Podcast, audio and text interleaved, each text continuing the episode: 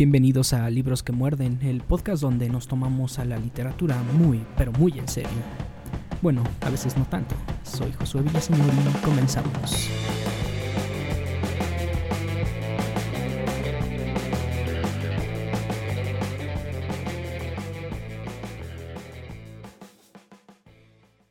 Nos dicen que la raza es una fantasía, que existe más variación genética entre dos negros que entre un negro y un blanco. Luego nos dicen que las negras tenemos una clase peor de cáncer de mama y más fibroides, y las blancas tienen fibrosis quística y osteoporosis. ¿En qué quedamos, pues, médicos aquí presentes? ¿Es la raza una fantasía o no? En 2013 se publicó la tercera novela de Chimamanda Ngozi, Americana, una obra que cautivó tanto a lectores como críticos, ganando el National Book Critics Circle Award y generando todavía a siete años de su publicación acalorados debates sobre los conceptos de raza, identidad y clase social. La novela narra el romance de Ifemelu y Obinse, dos adolescentes que durante la década de los 90 viven en una Nigeria turbulenta controlada por una dictadura militar y en la que existen muy pocas oportunidades de desarrollo. Esta situación despierta en la pareja el deseo de emigrar a Estados Unidos. Y lo consigue, pero Obinse no. Ahora separados tendrán que adaptarse a las situaciones que la vida les depara. En cuanto a Ifemelu somos testigos de cómo su llegada a Norteamérica modifica sus concepciones idealizadas. Esa tierra de oportunidades y libertad que imaginó cuando se encontraba en Nigeria se transforma y da lugar a una nación en la que la sombra del racismo y la exclusión se asoman en cada esquina. Y Femelu toma conciencia de que ha cometido el grave pecado de ser una mujer negra, y de que el simple hecho de tener el cabello rizado o poseer un acento particular puede ser la razón por la cual no se obtiene un trabajo. Al principio el sinfín de reglas ocultas que parecen regir la interacción de los estadounidenses la aíslan de toda posible interacción con ese mundo, pero poco a poco Ifemelu se hace de un pequeño nicho y aprende a desenvolverse, aunque mantiene una visión crítica con respecto a esos pequeños y grandes detalles que le recuerdan su condición los comentarios en apariencia triviales que surgen en una charla, el trato que recibe de los otros, la poca presencia de modelos negras que aparecen en las revistas de belleza y para colmo con su cabello alaciado. Y en última instancia es testigo del cómo las creencias y anhelos de las personas que como ella llegaron a Estados Unidos para vivir el sueño americano se trastocan y se vuelven algo completamente diferente a lo que eran en un principio. En ocasiones lo mejor que puede pasar con los sueños es que no se cumplan. Durante el inicio de este proceso de aprendizaje, Ifemelu corta el vínculo que aún mantenía con Ovince vía Internet, aunque cabría decir que más que una decisión voluntaria, esta separación se da por las duras circunstancias a las que ella se enfrenta, pero sin importar la razón, este distanciamiento dejará en la pareja una profunda herida que durará décadas.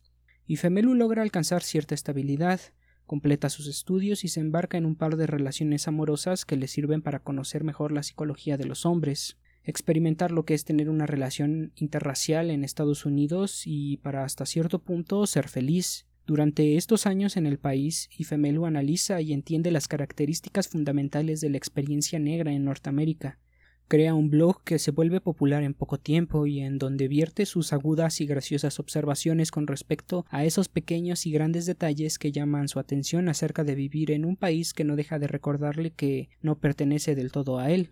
Uno aquí se pregunta qué fue de los ideales del poema de Emma Lazarus que descansa a los pies de la Estatua de la Libertad. Dadme a vuestros rendidos, a vuestros pobres, vuestras masas hacinadas, anhelando respirar en libertad, el desamparado desecho de vuestras rebosantes playas, enviadme a estos los desamparados, sacudidos por las tempestades a mí. Por su parte, Obinse vive un tiempo en Inglaterra hasta que es deportado y de regreso en su hogar logra amasar una fortuna considerable. Sigue adelante con su vida, se casa y se convierte en un responsable padre de familia. A pesar de todos estos cambios, Obinse mantiene su personalidad libre de la presión que la riqueza ejerce. No se convierte en un snob, no se vanagloria de su riqueza, ni quiere desviar la vista de los problemas que enfrenta su país.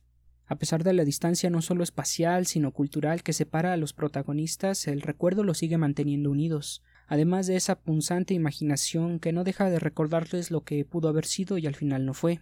Por razones en apariencia inciertas, Ifemelu desea regresar a Nigeria y dejar su exitosa vida en Norteamérica, esta decisión sorprende a sus familiares y amigos. Nadie logra entender la razón de esto. pero basta ver cómo Ifemelu se mantiene apartada durante las conversaciones triviales de sus amigos, intelectuales por lo general, que se apasionan por la política y el arte, para entender que ella se nutrió de Estados Unidos, aprendió a desenvolverse en su cultura, pero no se ha dejado asimilar, no se ha convertido en una americana, que es un término nigeriano burlón para referirse a aquellas personas que vuelven de Norteamérica dándose aires de grandeza. La identidad de Ifemelu se encuentra en otro sitio, uno que no puede ser alcanzado por ideologías o miedos, y que se encuentra enraizada en el recuerdo de Ovince.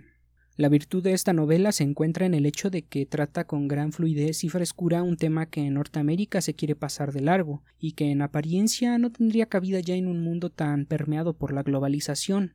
Pero lo cierto es que el racismo sigue ahí, escondiéndose en pequeñas actitudes o mostrándose descaradamente en las marchas de rednecks que ondean banderas confederadas. Ngozi expone la hipocresía de una sociedad que no deja de decirnos que el concepto de raza ya no vale, pero tampoco deja de recordarle a la gente de color que no es como la gente blanca en todos los aspectos. Americana invita a muchas lecturas. Uno puede destacar la dura crítica al racismo, a la desigualdad económica, la apropiación cultural y etcétera.